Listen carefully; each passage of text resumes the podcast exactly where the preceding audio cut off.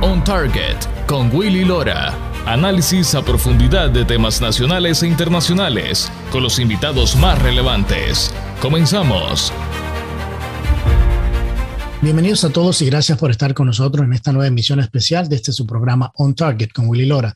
Llegamos a ustedes desde Vancouver, en el estado de Washington. Quiero agradecer a nuestro público la radio Acción 97.9 FM, 810 AM y 100.3.3 en alta definición y en la aplicación de iHeartRadio por su sintonía y permitirnos llevarles el análisis de los temas más relevantes a nivel nacional e internacional. On Target con Willy Lora. Analizaremos algunos temas importantes que han generado titulares a nivel nacional e internacional. Esta semana se dieron cita en Europa los líderes del G7 y la OTAN, una vez más, para tratar de buscar una solución al conflicto en Ucrania, en momentos en donde la ofensiva rusa sigue aumentando y los ataques con misiles a ciudades y centros comerciales resultando en la pérdida de vidas de civiles sigue aumentando. Algunos analistas internacionales dicen que muy poco salió de estas reuniones en Europa, sino más sobre la agenda de cambio climático y otros temas de la Agenda 2030. Analizamos también la importancia de la posición de representante estatal del Distrito 113 del sur de la Florida, el corazón económico de la ciudad de Miami, un distrito que ha sido tradicionalmente demócrata, pero por primera vez se ve en peligro de cambiar su liderazgo por un republicano.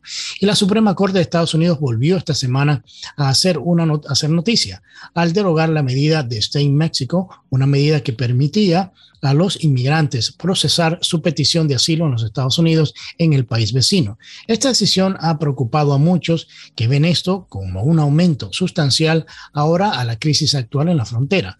Para analizar estos y otros temas, me acompañan desde Bruselas Paloma Adrado Squad, asesora de la delegación de Vox en el Parlamento Europeo, desde Miami Alberto Peroch, candidato republicano por el distrito 113 del condado Dade, y la doctora María Herrera Mellado, abogada y analista político. Bienvenidos al programa de hoy. Quiero comenzar el programa de hoy dándole la bienvenida a Paloma Adrado Scott, asesora de la delegación de Vox en el Parlamento Europeo en Bruselas. Bienvenida, Paloma, al programa. ¿Cómo estás? Muchas eh, gracias, Willy, por invitarme a tu programa. Muy bien, y estoy encantada de estar aquí con vosotros. Gracias. No, muy, muy contento de que hayas tomado el tiempo de estar con nosotros. Paloma, ¿cuál es tu reacción a la reunión del G7 y la OTAN con respecto a la crisis que se vive en Ucrania, motivados por los, los ataques constantes por parte de Rusia en, este conflicto? Ya vimos lo que pasó eh, eh, con la muerte de estos civiles. ¿Cuál, cuál es tu, tu, o sea, cómo lo ves? ¿Cómo viste esta reunión que, que se dio esta semana en Europa? Bueno, eh, en cuanto a la reunión del G7, si hemos mirado un poquito el orden del día, y como no podía hacer de otra manera, por eso es decepcionante, había un batiburrillo de temas. Se ha hablado de la crisis de los cereales, se ha hablado del cambio climático en esta obsesión por la religión verde que está, por cierto, llevando a la ruina absoluta no solamente a la Unión Europea, sino también a otras eh, zonas de Occidente.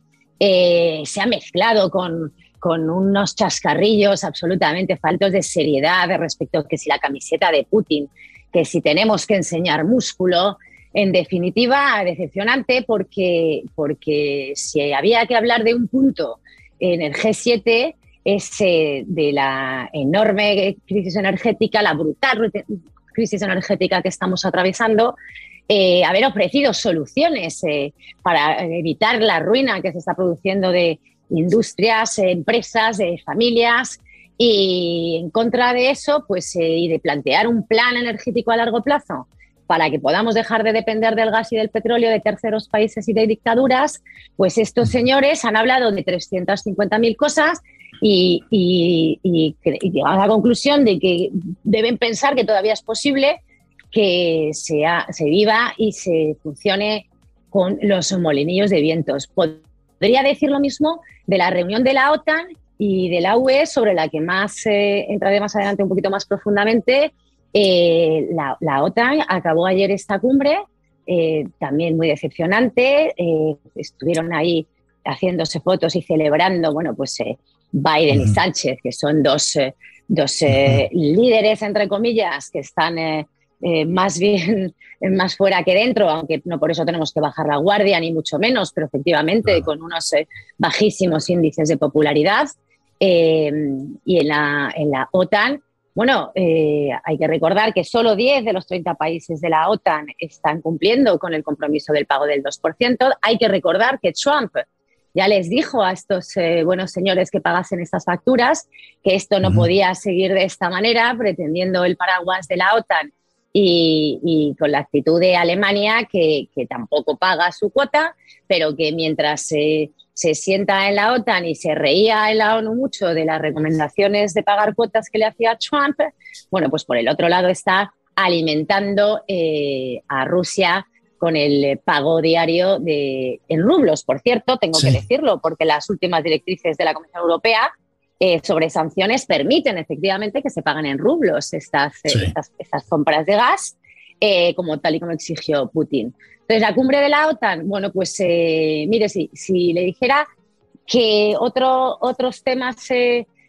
abordados en la OTAN y en todo esto, que es la política europea de defensa y exterior, que además quieren quitar la unanimidad de, los países, están más preocupados por las cuotas femeninas eh, en las misiones de las operaciones militares y en los puestos eh, por las emisiones de CO2 de los tanques. El mes pasado se aprobó en este Parlamento Europeo por inmensa mayoría dos resoluciones, una sobre política exterior y cambio climático y otra sobre política de seguridad y defensa, que pivota una vez más sobre toda esta locura ideológica del feminismo, de las cuotas e incluso que llega a decir, y a ver si consigo esos parrafitos y se lo, te los mando Willy, eh, que, la política de defensa tenía que tener como target principal la reducción de emisiones de, pues, de, todo lo que son los tanques y todas las cuestiones de las misiones militares, en vez de ir al verdadero cometido de garantizar la seguridad y la defensa de, de Occidente.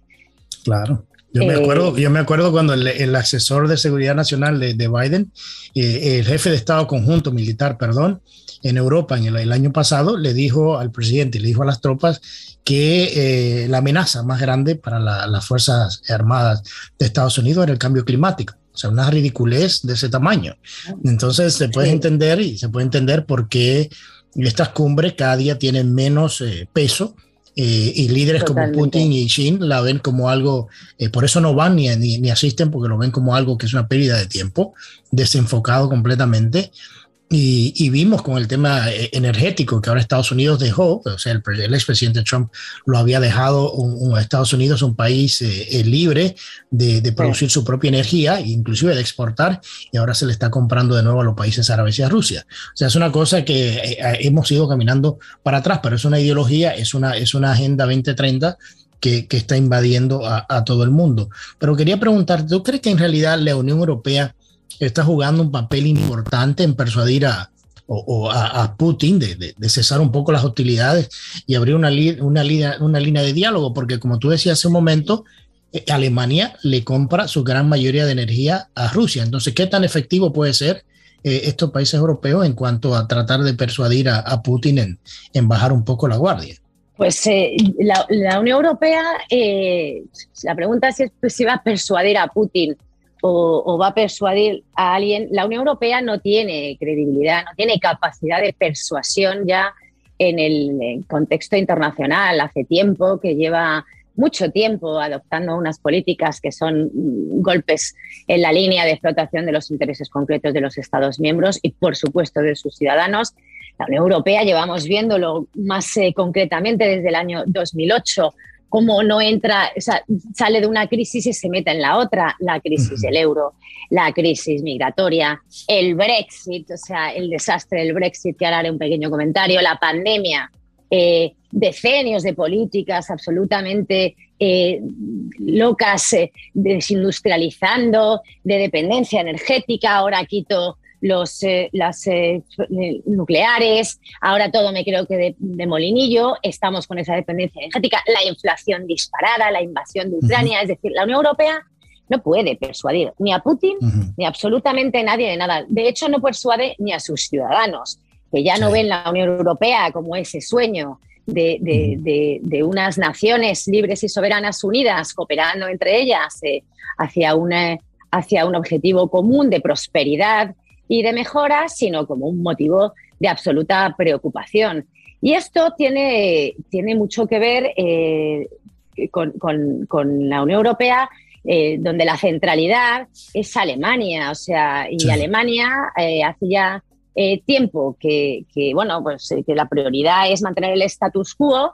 Es, es una Alemania que, que, ahora mismo está pretendiendo a ver si volvemos al status quo antes de, del conflicto con Ucrania y que está pivota única y exclusivamente sobre las eh, fortalecimiento de sus, de sus eh, exportaciones. En 2017 hablábamos, hablábamos fuera de, canal tuyo hace un momento de la tremenda amenaza que es China. Bueno, pues desde 2017 China es el principal socio comercial de Alemania.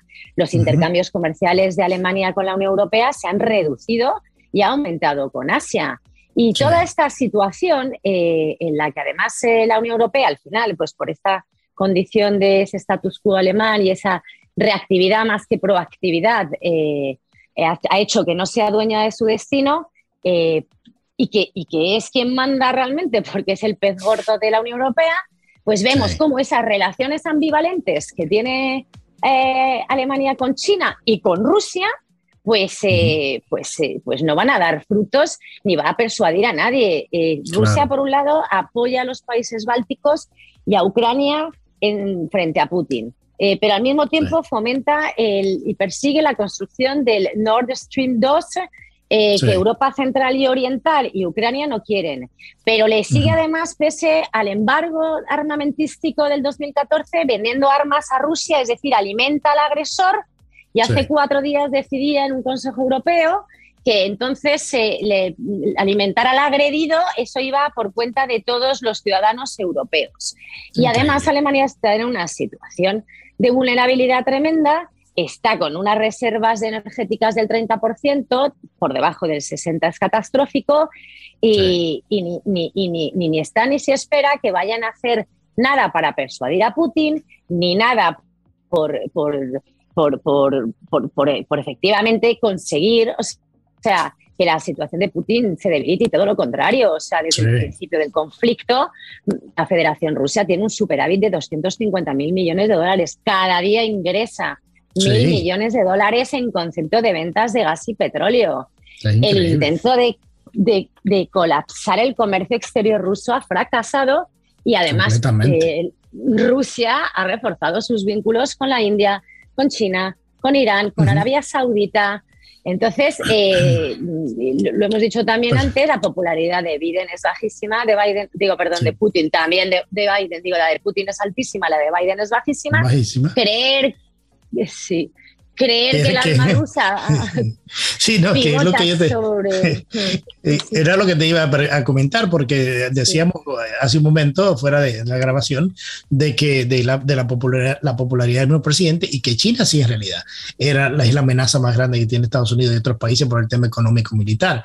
Pero me queda tiempo para una preguntita, Paloma, y te quería preguntar casualmente por Biden, o sea, al mirar todos los indicadores políticos eh, que ha resultado ser el presidente no solo de más baja popularidad en la historia, sino el que más daño le había hecho a los Estados Unidos como país. Llega a Europa a estas reuniones bajo esa sombra. ¿Cómo vieron los líderes europeos a Biden como un interlocutor importante o fue mucho más simbolismo? Porque aquí tiene muchos problemas de credibilidad y tiene muchos problemas de liderazgo. Entonces, que llegue a Europa en momentos como este, ¿cómo se vio por, parte de Europa la visita de, del presidente Biden en estos momentos? Bueno, yo, creo que más allá de que eh, aquí no tenemos tan, tan, cerca ese sentir que tenéis los americanos, pero que también llega, por supuesto, está claro para cualquiera que Biden no está habilitado para desempeñar ese cargo, que tiene una debilidad tremenda, o sea, que está en, en una popularidad espantosa y desde el punto de vista de lo que ha supuesto por ejemplo, para los españoles eh, ese abrazo y esa simpatía y esa sintonía que tenía con Sánchez, bueno, Sánchez es el, es el presidente de gobierno que tiene como socios a los comunistas, que mm, tiene como antecesor ni más ni menos que a Zapatero, que es eh, el factotum del Foro Sao Paulo en Europa. Es decir, tenemos un serio problema y Biden, desde luego, no es en absoluto o sea, garantía de nada eh, ni para Europa, ni para los españoles, ni para, ni para el mundo en su conjunto. Yo, yo como española, eh, bueno, pues eh, cuando he visto a Biden en, en la cumbre de la OTAN, pues nada, hemos visto a un señor, efectivamente, en, bajísima forma política, eh, se ha paseado por ahí, pero realmente no, no, no hemos sacado nada en limpio, como española menos aún. Yo me pregunto, ¿qué, ¿qué ha sacado España de esta cumbre de la OTAN? Eh, nada, la OTAN ha dicho que Ceuta y Melilla se quedan fuera de protección si le ataca Marruecos. De Gibraltar no hemos oído ni hablar. En definitiva, eh, ha sido una cumbre donde se ha visto la falta tremenda de liderazgo y, donde además se siguen sin atreverse a, ponerse eh, firmes con los con lo malo, con China, con Rusia, con las dictaduras iberoamericanas y bueno, pues se, se muestran fuertes con el débil y como decía, vamos a enseñar músculo, vamos a mostrar una unidad, pero la casa sin barrer, o sea, no hemos salido con ninguna eh, solución al enorme problema que es mayor y mayor cada día y que no lo vamos a arreglar ni con molinillos de viento, ni con tanques eléctricos, ni con paseos y abrazos del señor Biden al señor Sánchez ni nada que se le parezca. O sea, estamos en momentos de mucha debilidad. Pero sí que quiero decir que hay esperanza. ¿eh? Estoy absolutamente convencida y se está viendo que se están construyendo alianzas importantes y pujantes, tanto en Europa como entre las dos partes del Atlántico con Estados Unidos, de las fuerzas eh, eh, patrióticas conservadoras, las fuerzas del sentido común. O sea, de sentido común, eh, ni más ni menos. Entonces, otro, otro planteamiento vital y otro proyecto para los ciudadanos, porque es que no existe ahora mismo proyecto para los ciudadanos, es posible y cada vez somos más, eh, cada vez somos más. En Europa lo estamos viendo, hemos visto cómo las legislativas de Francia aupaban a, a los franceses de Rassemblement Nacional, Agrupación Nacional, como Víctor Orban ha tenido una victoria tremenda, cómo Polonia va adquiriendo fuerza, eh, cómo Fratelli d'Italia también está superando expectativas y, y tal, y como Vox eh, cada, cada, cada elección que hay, bueno, pues se, supera en votos sí, una fuerza mayor que ha creado en España. Pero Paloma, quería darte las gracias por tu tiempo. Sé que eres una mujer muy ocupada. Aprecio mucho y valoro mucho tus tu comentarios y, tu participación en este programa porque es interesante que la región entienda de, estos temas políticos que solamente eh, estos, ah, eh, algunos medios eh, hegemónicos se, lo, se, lo, quieren pintar como algo que es todo rosas, pero en realidad no es así. Así que agradezco muchísimo tu tiempo y por estar con nosotros en este programa. A ti por todo, Willy, y estamos aquí a tu disposición. Muchas gracias por tu programa y enhorabuena. Gracias. Gracias. Bueno, vamos, vamos a nuestra primera pausa. Al regresar se disputa el distrito 113 del sur de la Florida, el corazón económico de Miami, y conversamos con un venezolano que busca quedarse con esa representación estatal. Ya regresamos con más después de la pausa. On Target con Willy Lora, periodismo auténtico y objetivo. Ya regresamos. On Target con Willy Lora. Actualidad y puntos de vista integrales. Ya estamos de vuelta. Ya estamos de regreso con su programa On Target con Willy Lora. En el condado de la Florida, el distrito 113 es el pulmón económico del sur del estado. Este distrito se disputa por el ala republicana entre Vicky López y Alberto Peroz, un venezolano emprendedor que quiere representar a este distrito a nivel estatal. Quiero dar la bienvenida a Alberto Peroz al programa. Bienvenido, Alberto, ¿cómo estás? Willy, muchísimas gracias. Gracias por la oportunidad, gracias por la invitación. Alberto, la, la pregunta que todos nos hacemos y la más directa es, ¿por qué crees tú que eres la mejor opción en las próximas elecciones del próximo mes de, de, agosto para representar el sitio 113 a nivel estatal? Mira, el 113 te oí cuando dijiste ahí que es el pulmón. ¿Sabes que si te falla un pulmón tienes otro? Yo diría es el corazón del sistema y todo corazón del sistema, si empieza a fallar o no funciona al 100%, tiene fallas en todas las demás apéndices. Yo no quiero llamar los otros distritos apéndices, pero este es el corazón del sistema, es el centro de la ciudad. Y entiéndeme que esto, como digo yo, ayer estaba yo en una entrevista y dije, este es un valle de pasiones, porque esto encompagina toda la parte urbana de verdad, ¿ok?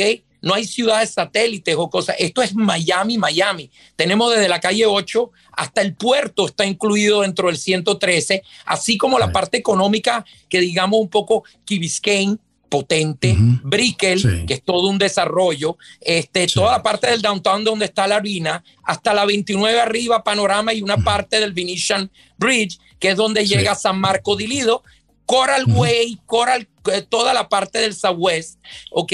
Y la famosa calle 8, que te explico, es tan interesante porque fíjate tú, este, tú te vas a Europa y tú dices calle 8 y es como en una época decía Fifth Avenue, la quinta avenida, todo el mundo sabía dónde era. La calle 8 no tiene que decir Miami, Florida, que sabe dónde queda. Y de paso tenemos Coral, Coral um, Coconut Grove, y tenemos Coco Plum también pegado ahí y una parte, una gran parte de Coral Gables, que es muy potente también. Alberto, uno, dos, bueno, dos problemas eh, eh, eh, importantes de, de, ese distrito, o, mucho del sur de la Florida. Uno de ellos es el tema de la, de la criminalidad en la ciudad y el otro es la, darle la facilidad por el problema de la misma credibilidad de la criminalidad a inversiones y el crecimiento de ese distrito. ¿Cómo piensas tú y tu plataforma manejar un poco ese tema que, que siempre es titular en, en lo que es la ciudad de Miami con el tema de la criminalidad? Mira, este, es muy interesante y tú dijiste, yo soy de origen venezolano, yo soy nacido en Venezuela. Yo vengo del futuro, como le dije al gobernador en un discurso en FYU. Yo he visto el final de la película y estamos siempre muy agradecidos los venezolanos a los cubanos que hace 23 años nos habían avisado, no se jueguen con el desastre y nadie hizo caso. ¿Por qué te digo lo de Venezuela? Porque en Venezuela yo recuerdo que la gente me decía, pero si yo pudiese tener un mínimo de seguridad, safety, para mi casa, para que no me bajen del carro encañonado, para que no le pase nada a mis hijos, que ellos puedan ir al colegio y regresar y mi casa quede intacta y cada vez que regreso a mi casa hay algún problema de algo de crimen, es, yo podría ganarme mi dinero. El resto del petróleo, yo nunca he visto un rig, una torre petrolera que se lo lleven, pero que por lo menos me garanticen eso. Entonces, la seguridad es muy importante porque la criminalidad afecta todo, aparte de lo físico, la integridad de la persona, te afecta el turismo, te, te afecta el pequeño negocio, afecta el real estate, afecta todas las industrias, porque llega un momento donde los precios de las casas y nada tiene valor en, un, en una zona mala, una zona residencial peligrosa, nadie quiere vivir. En una zona comercial donde estás afectado desde el pequeño hasta el gran crimen, entiéndeme, porque depende del amarillismo que le quieran dar. Eso, un negocio no puede funcionar en un área donde hay mucho crimen y el inversor no va a venir a poner su dinero en una zona que podría estar a riesgo. ¿Qué veo yo?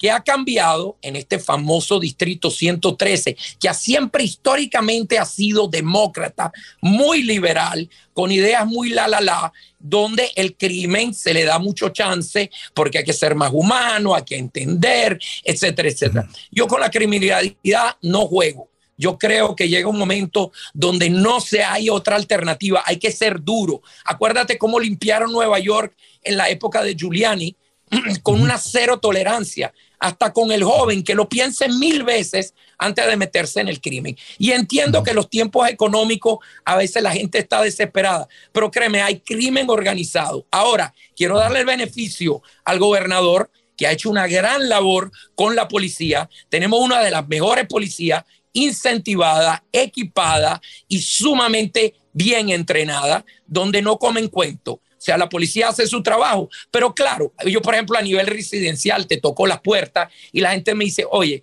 ahí está el vidrio roto. Anoche me rompieron el vidrio del carro. Son 300 dólares arreglar un vidrio porque querían quitarle el cable del iPhone hasta el pequeño. La gente pierde la bicicleta, se roban los carros. En Key Biscayne, que es un sitio muy importante, tú dirás, han bajado gente encañonada del carro. Y eso, eso, eso sucedía en Caracas, Venezuela. Eso puede sucederte en otros países, pero aquí no puede ser. Y la gente sigue hablando con esa idea liberal, ah, el paraíso, un día más en el paraíso, está cambiando y la gente se tiene que poner las pilas porque si no es muy tarde. Y eso se hace cambiando partido y poniendo gente que sabe lo que está haciendo. Dejémonos de sentimentalismo. Aquí no hay juegos, aquí no hay matices. Hay que ser duros con el crimen. Eso nos garantiza. Y el gobernador, que yo he hecho broma, digo, este hombre es como Superman, sin capa y se desayuna kriptonita. Entonces te digo, este es un hombre que nos ha garantizado resultados y Florida es el estado número uno. Por eso la gente se muda. Sí. Alberto, uno de los temas importantes siempre en, campañas políticas y que tiene, le, llega directamente a la familia es el tema de la educación. Y, mucho más en, el distrito 103. Y hemos visto la manera que el gobernador se ha, eh, se ha puesto las pilas con el tema de, del CRT. Entonces, ¿cómo ves tú el tema de la educación en el distrito, la política del gobernador y qué otras políticas tú podrías implementar o apoyar dentro de lo que viene siendo el Distrito 113? Bueno, volvemos a nuestros niños. El cuidado es relativo. Yo hice una vez que me reuní uh, con un senador y a ese momento Rick Scott estaba hablando de varias cosas. Yo agarré el micrófono y dice, mire, nosotros cuidamos aeropuertos, nosotros cuidamos edificios federales, nosotros cuidamos hasta los VIP, nosotros cuidamos todo lo que es puertos y aeropuertos, bancos e instituciones, hasta los museos están bien cuidados. ¿Quién cuida a nuestros niños? Bueno, usted sabe, hay una orden de que hay un carro de la policía. Eso no es suficiente. Dicho y hecho, dicho y hecho, un mes después explotó el problema que tú lo viste, entra en el colegio. Un solo policía no puede cubrir. Entonces, hay que de verdad hacer un plan de seguridad. Un cartel allí que dice que este es un, guns, eh, un, free gun area. ¿ok? En la frontera hay un cartel que dice que no la puedes pasar si no tienes documento, ¿ok? Y también las drogas son ilegales. Eso no indica nada. El cartel déjelo, no está de más, pero eso no hace la función. En cuanto al endoctrinamiento en los colegios, nuestros niños deben ser educados, no adoctrinados. Y como dijo el gobernador, el pensum, el currículo del colegio debe ser de fácil acceso y los padres deben inmiscuirse. Soy de la opinión que hay que responsabilizar a los padres también, ¿ok? Porque la educación empieza en casa, ¿ok? Y después lo que es la formación cultural o lo que puede hacer, uno trae la cultura también de su casa, pero todo lo que es informática, todo lo que es una especialización, que los muchachos puedan pensar analíticamente, para eso está el colegio. Pero tú no puedes mandar al colegio a tu hijo hasta pagado en un colegio donde al final te sale de una universidad, por ejemplo, y vamos más arriba todavía, no hablemos solo de los niños, ¿ok? Que te salga el muchacho con un t-shirt que diga que el Che Guevara es un héroe o algo así por el estilo. Y eso ellos están creciendo un futuro socialista que no ha ayudado a nadie y ahí está la prensa vendida y ahí están las coberturas equivocadas. En cuanto a los niños, también el gobernador hizo una excelente labor y esto de que no se puede decir gay, eso no lo dice en ningún lado en la ley. Y como verás, la gente no lee, no se informa. La gente no y simplemente critica, oye lo que dijo el vecino o lo que dijo una noticia, que es para frenar al gobernador. Y vemos un movimiento socialista. Yo cuando él me dio el micrófono, me dijo, pero hazme un paralelismo entre lo que pasó en Venezuela y podría pasar aquí. Le dije, gobernador, con todo respeto, no podría pasar aquí. Está sucediendo y estamos contra el reloj. Es la misma agenda castrochavista. Y me dice, ¿en qué se diferencia? Bueno, que la tradujeron al inglés para poderla aplicar. Es exactamente con todos los matices todos los matices están ahí, creando crisis apósitas y enemigos, porque tú sabes que el socialismo, y tú me entiendes, nosotros que lo vivimos, lo experimentamos y lo peleamos, pues tú sabes que el socialismo es struggling class. Hay una, una pelea social. Y si no la hay, se la inventan para crear una crisis y darle un matiz que quieran resolver. Por ende, me adelanto y te digo hasta la frontera. Esa es una crisis totalmente creada. ¿Tú crees que los demócratas no saben manejar la frontera? Eso abajo es todo menos humanitario. Eso te lo puedo asegurar. Claro. Bueno, Alberto, quiero darte las gracias por el tiempo y quiero desearte suerte también en el, próximo mes en las elecciones.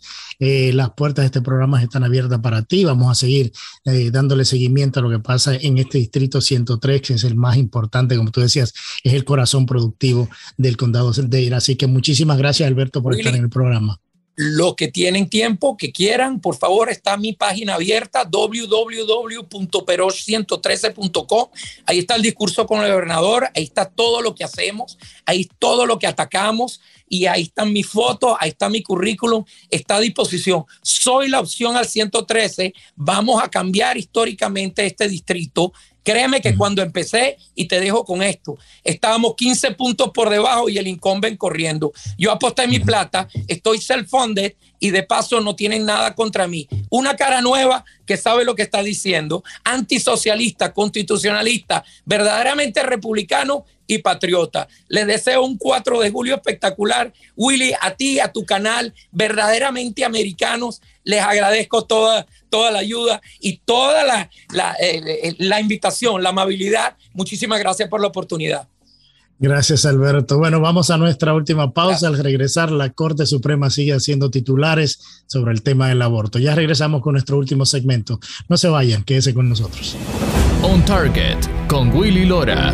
Periodismo auténtico y objetivo. Ya regresamos. On Target con Willy Lora. Actualidad y puntos de vista integrales. Ya estamos de vuelta. Ya estamos de regreso con nuestra última parte de este programa especial On Target con Willy Lora. Eh, esta semana vimos como la Corte Suprema de Estados Unidos no solamente revirtió Roe v. Wade, pero también al mismo tiempo eh, quita las restricciones que, había puesto el expresidente Trump al state in México. Ah, lo que significa esto es que eh, con esa medida, los inmigrantes indocumentados que llegaban pidiendo asilo uh, no se le procesaba en Estados Unidos, sino que hacían ese proceso en México antes de llegar a Estados Unidos. Eso la Corte Suprema le pasa la, eh, la autoridad al presidente Biden de que lo pueda cambiar y obviamente esto, esto trae unas consecuencias eh, funestas a una crisis que ya en, el sur de la frontera está uh, imparable, de unos 140 mil detenidos en, el último mes. Entonces, para ese tema y para otros Estados Unidos, quiero uh, conversar eh, con mi colega, la abogada doctora eh, María Herrera Mellado, que también está de cumpleaños esta semana, así que María, bienvenida y feliz cumpleaños.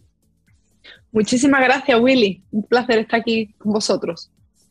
¿Qué te parece a ti el, uh, el, hecho de que la Corte Suprema, además de que re, eh, revoca Robbie Wade, al mismo tiempo eh, le permite a la, a la, administración Biden quitar esta medida de, del Stay in México, lo cual tenía en cierta manera el flujo de inmigrantes indocumentados a la, a la frontera un poco más controlado dentro de la crisis que, que se vive en la frontera?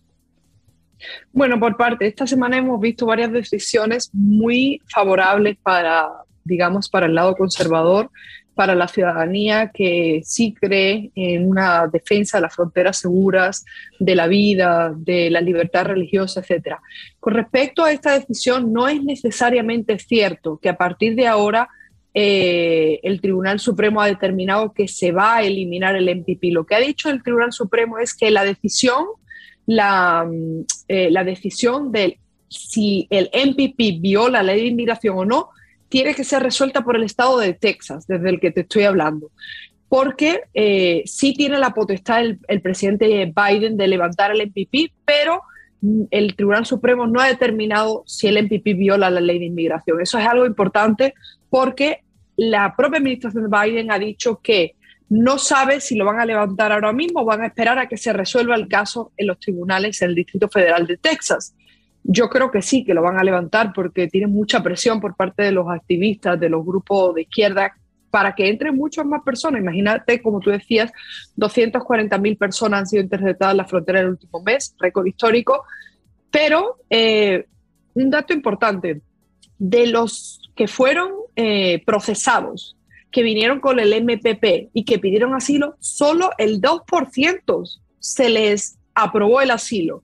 Es decir, que estamos hablando que el 98% no tenían casos válidos de asilo. Entonces, el argumento de la izquierda de que estos son personas, inmigrantes que legítimamente han venido pidiendo asilo y que son solicitantes de asilo y que van a entrar en nuestro país, van a ganar los casos, no es cierto, se cae por su peso. Por último, eh, una vez que ya entran en el país, se les da paso, dependiendo del estado donde acaban, tienen mayor o menos posibilidades. Por eso ese protocolo protectivo del inmigrante es importante.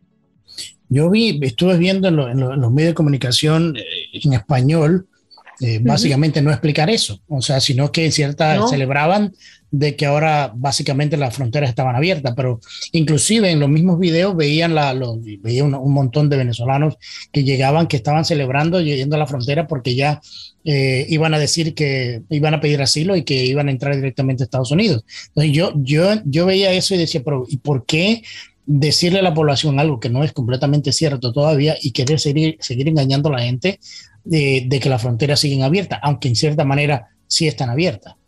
¿Por qué jugar con la esperanza de las personas? Porque ahora sí ellos tienen la potestad para acabar el MPP. Eso no significa que de nuevo van a sufrir las demandas de muchos estados y que esto va a poder elevarse a los tribunales supremos estatales.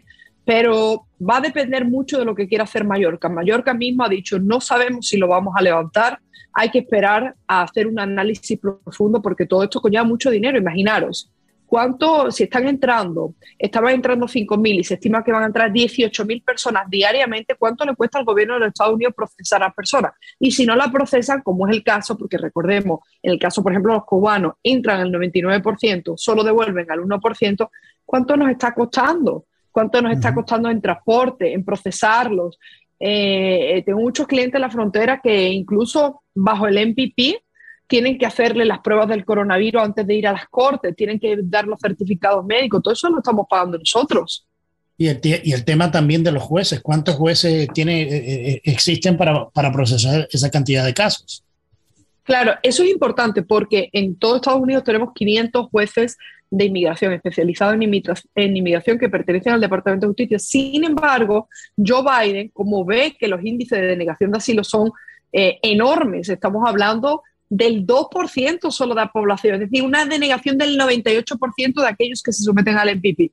Pero incluso entrando, que la izquierda siempre dice, los, activistas dicen, bueno, pero es que ya una vez que entra tiene muchas más posibilidades. Sean realistas, el 72%, 72 de los casos son denegados. en el condado de Broward, en el sur de Florida, el 92%. Entonces ustedes están jugando con las esperanzas.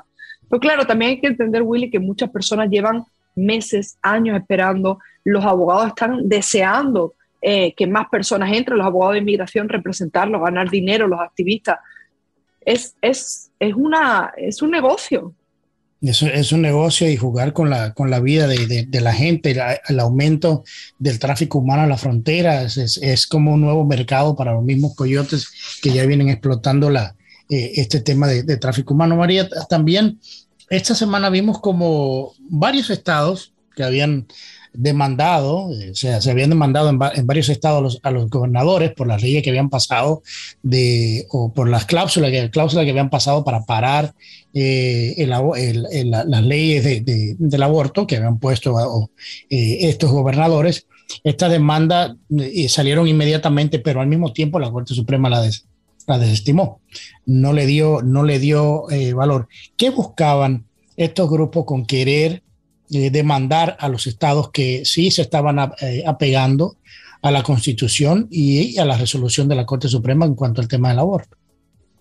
Bueno, aquí hay varios, varios tipos de casos. Los primeros, los que estaban pendientes de resolución porque los activistas pro asesinar a los bebés no nacidos querían detener las restricciones al, al derecho al aborto. Pero entonces lo que pasa es que el Tribunal Supremo dijo, bueno, ya nosotros hemos emitido este, este, este dictamen en el que revocamos Roe versus Wade y esto le pertenece a los estados. Eso por una parte. Entonces se estimó tres demandas. Pero lo interesante que está pasando ahora mismo en otros 16 estados sobre los cuales mm, el Tribunal Supremo no tiene jurisdicción por ahora y no creo que la vaya a tener porque ya ha sentado un precedente, es las demandas que se han interpuesto en 16 estados para detener la entrada en vigor de las leyes en defensa del derecho a la vida, que han sido detenidas por lo que son temporary injunctions, o sea, suspensiones temporales, para entrar en el fondo del asunto en cuanto a cómo hacemos para conjugar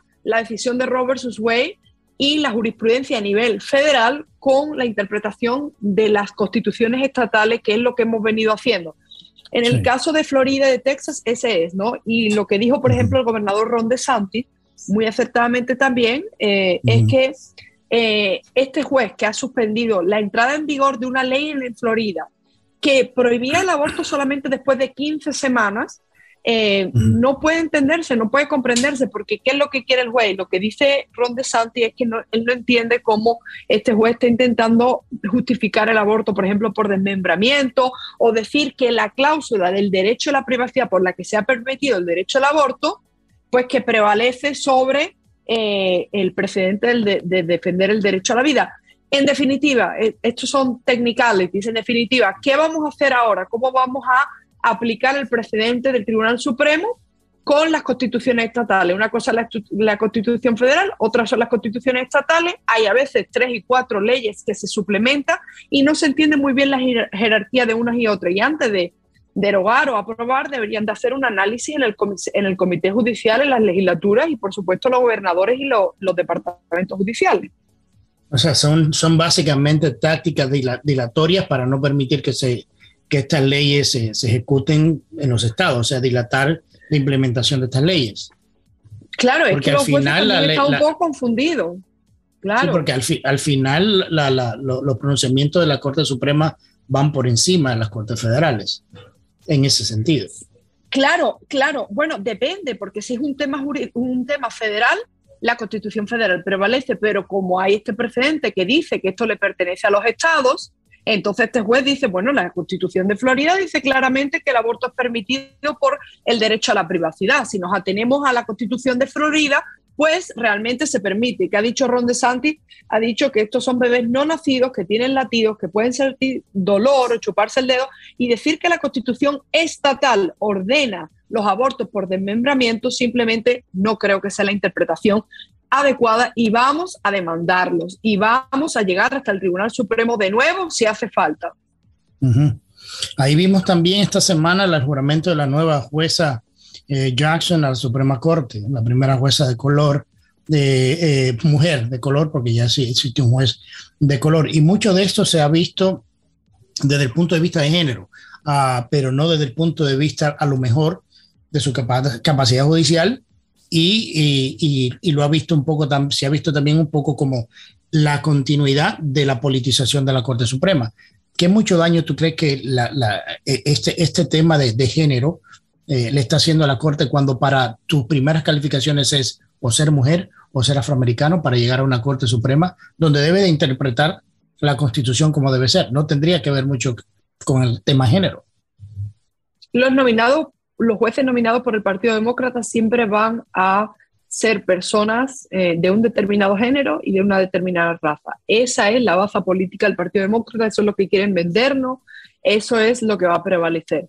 Ahora bien, cuando juramentas eh, la Constitución, te juramentas como juez a nivel estatal, local, del condado del Tribunal Supremo, deberías y acatas la Constitución y juras y defiendes eh, defender a los Estados Unidos y respetar bueno, los precedentes, pero la realidad también es que aplica para ambos partidos, es decir, todos al final tienen una cierta ideología o todas las personas, pues al final vemos que hay un legado a la hora del Partido Demócrata Republicano al, poner varios jueces, pero bueno, el hecho, por ejemplo, de que nos quieran vender que esto es eh, simplemente una nominación basada en el género o el color de la persona, supone un retroceso porque la idea es que todos somos iguales ante la ley, independientemente de tu color, de tu origen, de tu raza. Entonces, eso es simplemente volver al pasado. Entonces, ellos que se llaman mm. progresistas deberían de ser, eh, deberíamos llamarlos retrógrados. Ese es mi punto de vista.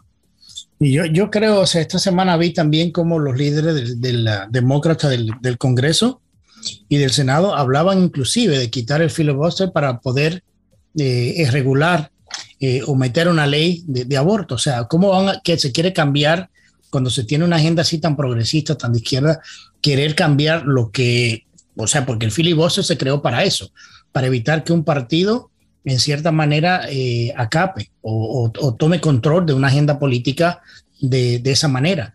Y ya hasta eso los demócratas que estuvieron por mucho tiempo en contra del famoso filibuster, ahora están buscando la manera de quitarlo para ello poder eh, de nuevo meter una ley pro aborto. Increíble. Claro, porque ellos venden la, idea y venden toda esta política con el sentido de la urgencia. Es urgentísimo acabar con esto porque la vida de millones de mujeres está en juego. No le importa, por supuesto, la vida de millones de, bebés, ni de familias, ni el futuro de este país. Le importa solamente como volviendo al tema anterior, políticas con perspectiva de género, defender, entre comillas, a la mujer, acabar con el hombre, acabar con la familia. Pero el punto es que lo necesitan también hacer porque ya hemos visto que cada vez que han querido codificar el legado de Roe versus Wade han fallado y en el último intento también no se aprueban leyes. A mí me preguntaban hoy más temprano, ¿usted cree que de verdad se pueda aprobar una ley en el Congreso Federal, o sea, es legal, va a ser legítimo, se va a poder después de esta revocación, pues lo van a intentar, si no quitando el filibuster, a través de la utilización de la cláusula del commerce, interstate commerce, diciendo que esto es un burden, una carga extrema entre las mujeres que quieren viajar, no sé, imagínate, de Arizona a Vermont para... En fin, es, es, eh, eh, todo el problema de la, y tú lo venías diciendo, el problema es que se está politizando tanto la justicia y todas las agencias federales y todo el mundo se presta a algo diferente que al final nos olvidamos de lo más importante de este país, cuáles son los principios, cómo funciona el federalismo, el respeto por el Estado de Derecho, hay muchas cosas que están en juego, además de la falsa defensa de los derechos de las mujeres, porque si quieres defender los derechos de las mujeres, pues hay otras maneras sin acabar con la vida de un tercero, en mi opinión.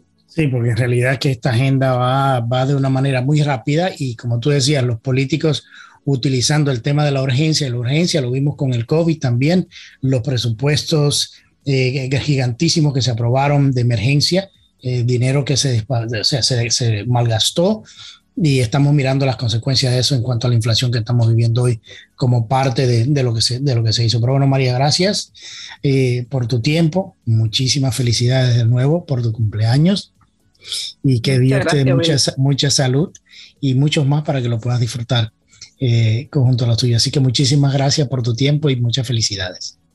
Gracias, gracias Willy. Un placer, como siempre, estar de vuelta en un target. Bueno, llegamos al final de este programa especial en donde analizamos las reuniones del G7 y la OTAN en Europa, donde se, se, trataron varios temas importantes, incluyendo la guerra en Ucrania. Conversamos con Alberto Peroch sobre el Distrito 113 del Condado Dade de Miami y analizamos las últimas resoluciones de la Corte Suprema de los Estados Unidos sobre el tema del aborto e inmigración. Quiero agradecer a mis invitados desde Bruselas, Paloma Adrados Court, asesora de la delegación de Vox en el Parlamento Europeo. Desde Miami, Alberto Peroch, candidato republicano por el Distrito 113 del Condado Dade, y la doctora María Herrera Mellado, abogada y analista político por sus análisis. A nuestra audiencia le agradecemos la atención y su tiempo a este programa especial y los invitamos a que nos acompañen la próxima semana con otra entrega más de On Target con Willy Lora. Y recuerda, es duro fracasar, pero es todavía peor no haber intentado nunca triunfar. Que pasen un excelente fin de semana. On Target con Willy Lora Gracias por su compañía. Escúchanos nuevamente en nuestra próxima entrega en Radio 97.9 FM en iHeart Radio.